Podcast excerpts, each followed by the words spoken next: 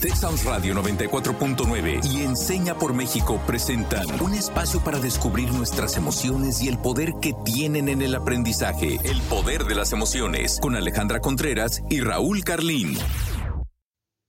Hola, les doy la bienvenida al episodio número 95 de este podcast que es El poder de las emociones. Yo soy Alejandra Contreras, alumna de Enseña por México y el día de hoy traemos un tema que voy a adelantarme un poquito y voy a decir que las tres personas que vamos a conversar el día de hoy, pues nos fascina este tema. Entonces creo que nos va a dar para mucho. Hoy vamos a hablar sobre diversidad, equidad e inclusión. Hola, buenas tardes a todos y todas. Mi nombre es Raúl Carlín y yo soy alumni de Enseña por México. El día de hoy abordaremos un tema que personalmente me encanta, me fascina y digo, más allá de lo que eh, significa para mí, creo que también es relevantísimo en nuestra conversación pública. Y dicho tema es el de la diversidad, la equidad y la inclusión. Y para abordarlo, le quiero dar la bienvenida a alguien a quien ustedes ya conocen, que nos ha acompañado otras bambalinas en este programa, en el Poder de las Emociones, pero ya también como invitada en, en otros episodios. Ella es Catherine Legorreta, directora de comunicación y marca de Enseña por México. Hola, Kat, bienvenida. Hola, gracias Raúl, gracias a todos y todos por tenerme una vez más. Y es un gusto para mí estar hablando de un tema que me parece muy, muy importante. Em, como saben, Enseña por México forma parte de la red internacional de Teach for All y como parte de esta red, eh, yo estoy tomando un fellowship en diversidad, equidad e inclusión. El tema que quiero abordar el día de hoy con ustedes.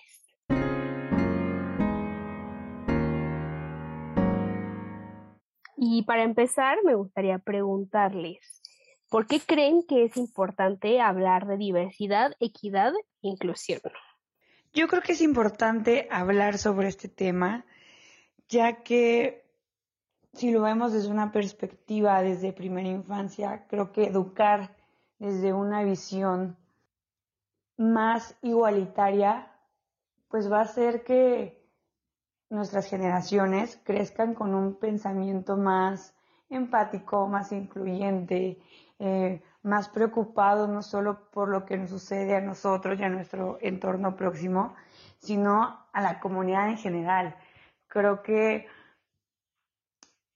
sí hay ciertas etapas en las que niños y niñas pues son un poco más egoístas por temas propios del desarrollo, pero hay momentos en el que nosotros como adultos podemos empezar justo a sembrar esta semillita de, de aceptar al otro, de acepta a tu compañero, conócelo, respétalo, eh, empezar a hablar sobre la diversidad de creencias, de pensamientos, de la equidad de géneros, por ejemplo. Creo que eso es importante eh, desde preescolar, hablarlos, poner actividades donde niños y niñas puedan jugar por igual, que es algo que hemos dicho muchísimas ocasiones. Eh, la cuestión hasta de los colores, de cómo vestirte, eh, inclusión en, temas de personas con discapacidad, eh, todo tipo de, de aspectos que creo que hoy en día somos más conscientes como comunidad en general, pero que nos queda un camino enorme por recurrir. Entonces, creo que es importante ya que justo vamos como teniendo este despertar colectivo, pero sí nos falta un poco pasar a la acción, pasar a la acción desde nosotros en nuestra cotidianidad, como estudiar, familiarizarnos con términos, con temas, eh, que puede ser que propiamente no estemos viviendo nosotros, pero que le puede doler al de al lado. Creo que eso es algo eh, importante y es relevante ya que queda mucho por hacer. Por muchas razones, Kat, pero déjame seccionar mi respuesta, porque creo que muchas veces metemos estos tres conceptos en la misma caja, incluso creo que en muchas ocasiones los tratamos como si fueran sinónimos, y creo que no. El, la primera la primer palabra, o sea, ¿por qué creo que es importante hablar sobre diversidad? Pues simplemente porque vivimos en un mundo diverso, ¿no? Y sin embargo, sí creo que históricamente este mundo diverso ha estado maniatado por una camisa de fuerzas, em, es decir, un sistema de valores, una, una escala moral, una estructura política que, que, ha sido más bien binaria, dicotómica o incluso monolítica, ¿no? En muchas ocasiones, que simplemente no reconoce, o aún peor, ha buscado anular esa diferencia, esa diversidad. Entonces creo que por eso es importante hablar sobre diversidad, ¿no? Porque hay que aprender a entenderla y hay que, hay que aprender a asumirla. Por otra parte, ¿por qué creo que es importante hablar sobre equidad? ¿no? Porque creo que entender la diversidad no solo debería transitar por el hecho de reconocer que las personas somos distintas, sino también entender con una perspectiva histórica que estas diferencias que tenemos en, eh, entre las personas ha significado a su vez una desigualdad de derechos. O sea, no es que simplemente seamos eh, diferentes físicamente, en términos de nuestro culto, de nuestra religión, de nuestro género, de nuestra orientación sexual, de nuestra etnia, etcétera, sino que además, en función de estas categorías, se nos ha asignado de manera diferenciada el acceso a los derechos. Por eso creo que es importantísimo hablar sobre equidad, em, porque, insisto, el tema de la diversidad y su reconocimiento transita necesariamente por este tema de derechos y de, em, sí, de que todos y todas y todes Em, independientemente de nuestras diferencias, tengamos un acceso equitativo a los derechos. Esa es la pregunta, yo creo. ¿A qué tiene acceso cada quien el día de hoy en función de qué? Y por último, porque creo que es importante hablar de inclusión. Eh, y mi respuesta aquí es porque con la equidad, no, con la igualdad de derechos no basta. Y déjenme contarles, compartirles una, una anécdota histórica. Eh, eh, en Estados Unidos, ¿no? Y, lo, que les cuento es que tras el final de la guerra de secesión estadounidense en 1865, durante el periodo conocido como la Reconstrucción, el gobierno dio protección a los derechos civiles de los esclavos recién liberados. Em, hablamos de los africanoamericanos también. Pero en 1877 eh, las tropas federales se retrajeron, los respectivos gobiernos de los estados sureños de Estados Unidos aprobaron eh, las leyes Jim Crow. Estas leyes prohibían a los afroamericanos utilizar las mismas zonas públicas que los blancos. Y déjenme eh, poner especial atención en un tema que nos atañe particularmente Enseña por México y a este programa en el Poder de las Emociones, que tiene que ver con las escuelas, ¿no? Estas leyes, Jim Crow, por ejemplo, reconocían, digamos, el, derecho em, a, los, a los afroamericanos a acceder a educación, que era algo que no tenían antes. O sea, los, los africanoamericanos ni siquiera tenían eh, garantizado su acceso a la educación. Y estas leyes dijeron, bueno, ahora que, tengan garantizado a los, eh, sus derechos eh, de acceso a la educación, pero no necesariamente que vayan a las mismas escuelas que los blancos. Había una costumbre, digamos, un eslogan que, se llamaba Em, separate but equal, ¿no? Separados pero iguales. Eh, y tienen igualdad de derechos en términos de que pueden ir a la escuela, pero tienen que estar en escuelas distintas, ¿no? Em, y digo, creo que ese es un ejemplo perfecto de cómo puede haber equidad en términos de acceso a los derechos, o sea, que los negros tengan acceso a los derechos igual que los blancos, pero eso no necesariamente garantiza inclusión. Y ya con el caso Brown contra el Consejo de Educación en 1954, eh, pues esta sentencia judicial fue histórica en la Corte Suprema de los Estados Unidos porque declaró que estas leyes estatales eh, que establecían escuelas separadas para estudiantes afroamericanos y blancos negaban la igualdad de oportunidades educativas. ¿no? O sea, no solo tiene que ver con que em, todos y todas podamos tener acceso a los derechos, sino también el tema de la inclusión nos hace la pregunta de en qué ambiente ¿En qué contexto? ¿En uno de segregación o en uno de inclusión? Y por lo menos personalmente, yo quiero una sociedad em, equitativa, pero además inclusiva. Muchas gracias, Raúl. Y creo que pensar en estas tres en estas tres formas de vida, más que como palabras, más que como, como elementos, nos va a llegar, llevar a, a tener un, como a, alcanzar la justicia social realmente, ¿no? Como, como dices, Raúl, no podemos tener eh, inclusión si no tenemos antes equidad y no podemos tener equidad si no si no estamos reconociendo la diversidad con la que vivimos. Entonces, creo que, creo que de eso se trata, de hablar de diversidad, equidad e inclusión, eh, pero pensando bien para qué queremos cada cosa y que, que el fin último de, de hablar, de, de, hablar y de vivir la diversidad, la equidad e inclusión sea alcanzar un mundo más justo en el que todos podamos vivir, en el que todos podamos convivir, vivir y tener una vida que, que nos permita desarrollarnos plenamente.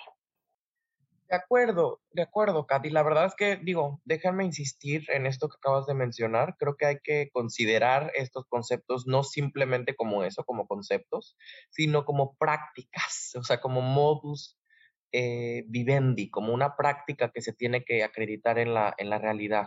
¿no? Pero sí creo que también es importantísimo lo que decía al inicio. Creo que un, primer mito es pensar que estas tres cosas son eh, sinónimos, ¿no? Y que no hace falta discernir intelectualmente de qué significa una y qué significa otra, porque creo que cuando mm, sucede esto, pues pasa lo que les acabo de contar hace unos minutos con, eh, con, con el caso del, del, de la segregación estadounidense y, y, la falta de acceso a las, a las mismas instituciones por parte de distintos sectores sociales, ¿no? Entonces creo que hay que discernirlas y no pensar que estas, estas tres estas tres cosas son la misma cosa, porque creo que ese es el primer mito en el que estamos cayendo, ¿no? Y así como este hay otros, hay otros que giran en torno a la diversidad, a la equidad y la inclusión, y para eso les invito a desbloquear otros mitos.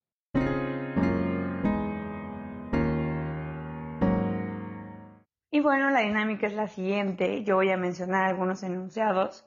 Raúl nos contará desde su experiencia si considera que es mito o realidad y Kat nos compartirá su opinión y si estamos en lo correcto o no.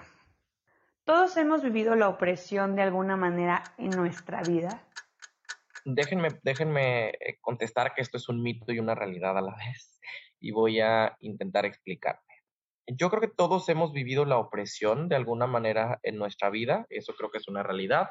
Todos, todas, todos tenemos nuestra propia lucha, ¿no? Eh, eh, seguramente todos, todas, todos por una razón o por otra entre tantas categorías para que, digamos, la sostienen, hemos sufrido discriminación o hemos eh, sido víctimas de violencia, por ejemplo. ¿no? Pero sí creo que em, esta opresión está graduada y es algo que nos han enseñado, por ejemplo, los feminismos em, cuando hablan de la interseccionalidad. Y cuando hablamos de la interseccionalidad, creo que a lo que nos estamos refiriendo es que si bien todos podemos eh, haber sufrido la opresión en, algún momento de nuestra vida, también tenemos que entender que eh, dependiendo de la posición en la que estamos parados en el mundo, no, no, compartimos la, las mismas opresiones necesariamente o el mismo nivel de discriminación a la que otras personas eh, sí se enfrentan. ¿no? Pienso, por ejemplo, en que em, si bien las mujeres, entendiendo la categoría de mujeres, podríamos decir que están subordinadas o que enfrentan discriminación en un sistema que es patriarcal, eh, no podríamos, o sea, también creo que hay que reconocer que una mujer que, por ejemplo, es blanca o que pertenece a la clase media o que es una mujer cisgénero y heterosexual, em, pues sufre menos opresión, ¿no? Que una mujer quizá transgénero, que además es indígena y que además es, em, que además no es heterosexual y que, que, además es pobre, ¿no? Entonces, en ese sentido, creo que todos, todas, todos podremos haber vivido la opresión de alguna manera en nuestra vida, pero sí creo que no de la misma eh, manera. ¿Qué opinas, Kat? Estoy completamente de acuerdo. Creo que esto es un mito y una realidad. Eh, sí, definitivamente todos hemos vivido la opresión, como dices, de alguna manera, ¿no? Creo que todos hemos sentido que, que somos eh, oprimidos por la forma en la, cosas tan simples como la forma en la que vestimos, por la forma en la que hablamos, incluso la forma de nuestro cuerpo, eh, la forma en la que nos comunicamos, nuestra lengua materna, eh, el lugar en donde nacimos también es una, una forma en la que muchos hemos, podemos haber sido oprimidos. Y así como dices que también eh, hay niveles, creo que también hay que reconocer, y creo que esta es la parte más difícil, que todos en algún momento hemos sido opresores, de alguna manera u otra. Creo que eh, me es muy difícil pensar en alguien que no haya sido opresor en algún momento, ¿no? O creo que, creo que reconocer eso en nosotros mismos eh, a veces es incluso doloroso porque nosotros no lo hemos pensado de esa manera, ¿no? A lo mejor no ha sido nuestra, nuestra intención ser un, un opresor, ¿no? No lo hemos hecho de manera consciente y, y, es importante reconocerlo, ¿no? Porque estamos inmersos en un sistema, eh, llámese país, llámese ciudad, llámese el, no sé, la escuela, que en la que todos somos opresores y oprimidos en, en algún momento, ¿no? E, es, eh, creo que muy complejo para mí cada vez que pienso en quién es el opresor, quién es el oprimido, eh, porque no, no es siempre que pensemos en voy a ser opresor y o muchas veces tampoco reconocemos cuando somos oprimidos. Creo que en pensar en, en, la, opres en la opresión creo que es muy, muy importante en pensar en nuestro contexto y, y al mismo tiempo en qué es lo que estamos haciendo nosotros eh, para, no, para no seguir siendo los opresores e incluso forzarnos a ver en qué espacios sí podemos eh, ser opresores sin que nos hayamos dado cuenta, ¿no? Respecto a este tema, el ser opresores nos hace malas personas. Ojo, poniendo malas personas justo en comillas, que es como, pues, solemos definirlo? déjenme contestar que esto es un mito. Creo que eso de malas personas es lo primero que cuestionaría, porque creo que para esto nos metemos en temas morales que son demasiado subjetivos, ¿no? Y que sí eh, nos pueden encaminar a un debate que no es necesariamente muy, muy fructífero, ¿no? Pero sí creo, o sea, quisiera retomar este tema por, por, por la parte de el ser opresores, un poco lo que, subrayar lo que ya decía Zucca, ¿no? Seguramente en muchos momentos eh, nosotros, nosotras, nosotros, incluso sin saber, estamos ejerciendo opresión porque estamos ejerciendo poder. ¿no? Em, cuando hablamos de, estos sistemas eh, de, discriminación, el sistema, por ejemplo, de raza, la estructura del género, estamos hablando precisamente de, de cuestiones del sistema, ¿no? Eh, cuestiones estructurales. O sea, nosotros Kat, Ale, eh, yo, todos, todas, todos ustedes que nos están escuchando en casa. Venimos a un mundo que ya está prefabricado, o sea, que ya tiene sus propias reglas. Nosotros no las inventamos, ¿no?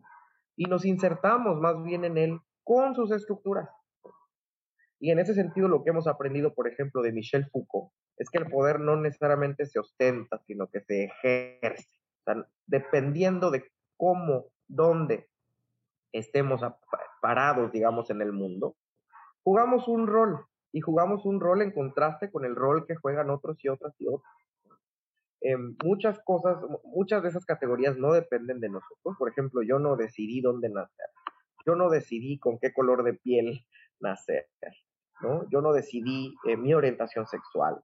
Yo no decidí el sexo con el que fui asignado a nacer todo eso simplemente me fue asignado. O sea, yo llegué al mundo sin decidir eso y en un mundo que ya tenía sus propias reglas. Y en ese sentido, pues muy probablemente eso me dio eh, privilegios por un lado y también por el otro me dio razones por las cuales ser oprimido en un mundo como el nuestro. Entonces, hemos estado de un lado y del otro, como bien dice Kat, y creo que más bien hay que eh, reconocer cuando estamos de un lado y del otro y darnos cuenta cuáles son esos privilegios renunciables, o sea, los que podemos renunciar y, eh, pues sí, para, para precisamente eh, generar un mundo cada vez más diverso, equitativo e incluyente, ¿no, Definitivamente, Raúl, creo que este es un mito y justamente, eh, como dice Raúl, todos hemos sido opresores en nuestra vida, eh, porque nacimos de alguna manera o nuestra vida, nuestra infancia, nuestra, eh, la forma en la que crecimos em, o algo sucedió en nuestra vida que nos otorgó un privilegio. Y eso no significa que seamos buenas o malas personas, ¿no?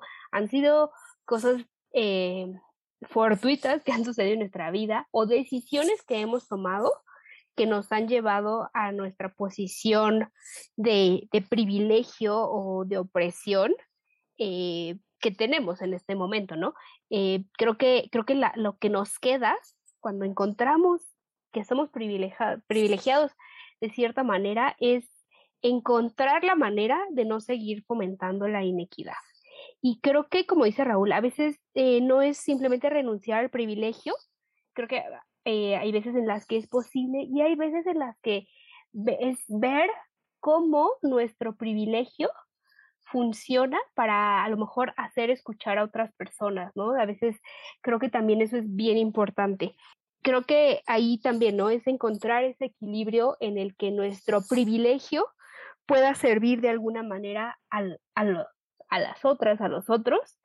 Y pues hay muchos factores que van a eh, fomentar la inequidad y, que como individuos no podemos eh, cambiar, pero que por eso es tan importante hablar de este tema, que en conjunto sí podemos lograr un cambio en el sistema en el que estamos inmersos.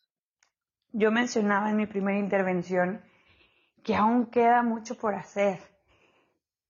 Y regresando a esa idea, me gustaría preguntarles, ¿tenemos que seguir un camino para llegar a un mundo diverso, equitativo e inclusivo? Yo creo que esto es una realidad. No, no creo que haya un camino dado, ¿no? Un camino cierto, un camino acabado, ¿no?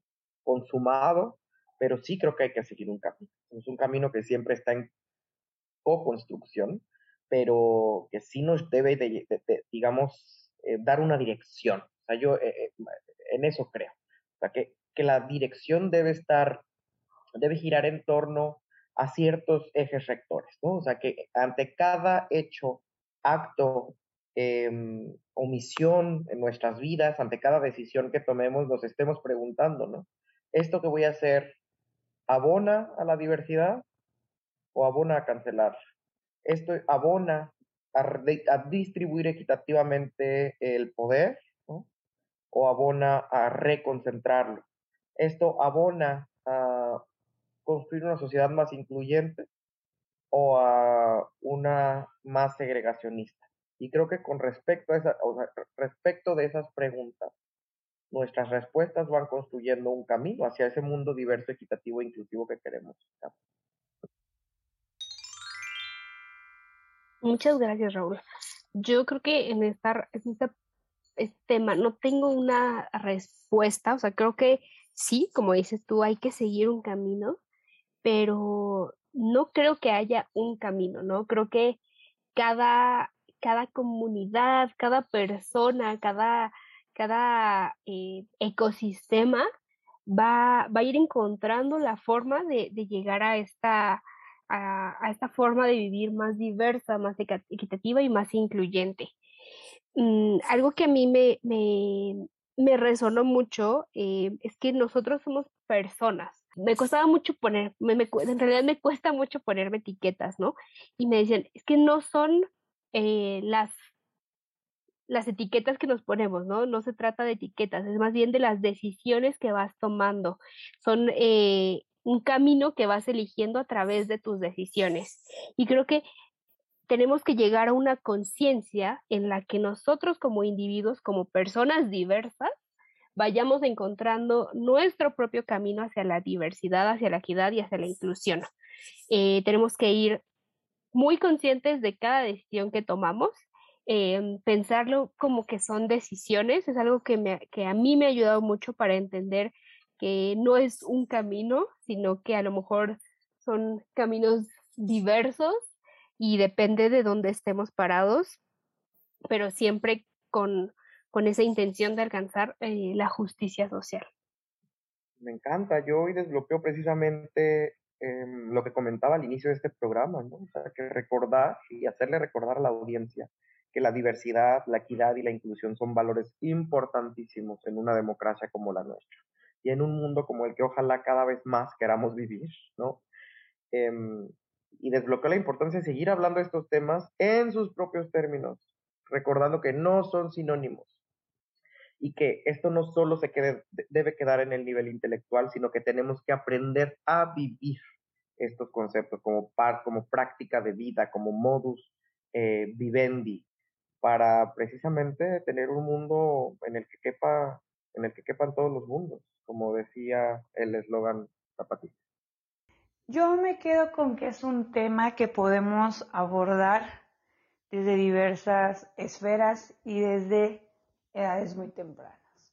Eh, voy de acuerdo con que no vamos a usar grandes tecnicismos o en pequeños de preescolar empezar como pues debates más elaborados, que claro, pueden llegar a ser ciertas conversaciones a su nivel muy interesantes, pero sí, por ejemplo, por medio de cuentos, por medio de fábulas, empezar a analizar justo estos esquemas de pensamiento que a veces vamos aprendiendo en el hogar o vamos escuchando y se nos quedan.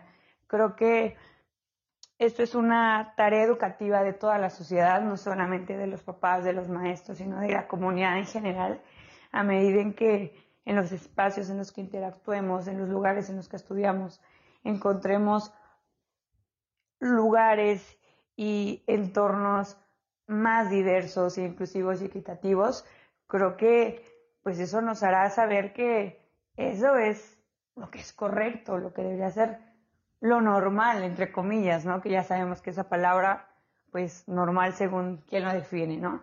Entonces, hay que buscar crear espacios en donde todos y todas sean visibles, todas las personas, más allá de las desigualdades, más allá de las creencias, más allá de las características físicas. Em, creo que hay mucho conocimiento sobre este tema, entonces hay que acercarnos justo a las personas que nos pueden ayudar a transformar estos grandes espacios en, lugares más, más diversos e inclusivos y equitativos.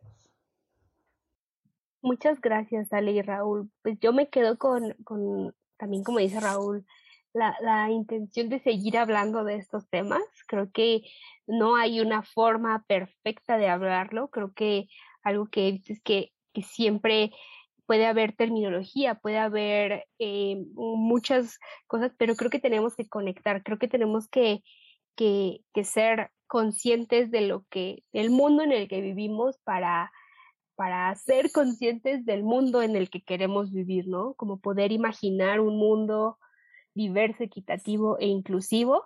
Y como les decía al inicio, no pensarlo como concepto simplemente, sino pensarlo como, como tal vez una, una meta de vida, una forma en la que, que vamos cambiando. Y, algo que, que me gustaría agregar es como no pensar en que si un día nuestro primer pensamiento con, así que hacemos es algo que nosotros reconocemos que no está en este, no está alineado a este, a, este modus de, de, pensamiento, no nos sintamos mal, ¿no? Creo que algo que cuenta mucho es que es un camino que vamos tomando y, y que a lo mejor el segundo pensamiento que tengamos es el que nos va a, a hacer darnos cuenta que estamos en camino hacia una, a una forma de pensar mucho más diversa, equitativa e inclusiva. Pues muchas gracias, querida Ale, muchas gracias, querida Kat, y muchísimas gracias a todos y todas y todos en casa, a quienes nos están escuchando, y a quienes les dejamos esta pregunta para que sigan pensando sobre estos tres grandes valores más allá de nuestro programa. La pregunta es, ¿cuáles son los privilegios que has tenido a lo largo de tu vida? ¿Y qué puedes hacer tú para crear un mundo más diverso, equitativo e inclusivo. Y nuestra frase del día de hoy de Luis Pardo, diversidad es que te inviten a la fiesta, inclusión que te saquen a bailar. Yo soy Raúl Carlín y esto ha sido un programa más del Por de las Emociones. Muchas gracias y hasta la próxima. Muchas gracias, Ale y Raúl. Nos vemos en los siguientes episodios. Y yo soy Alejandra Contreras. Muchas gracias por escucharnos una ocasión más y nos vemos en el próximo episodio. Texas Radio 94.9 FM y Enseña por México presentaron El Poder de las Emociones. Te esperamos en nuestra próxima emisión, el próximo miércoles en punto de las 4 de la tarde.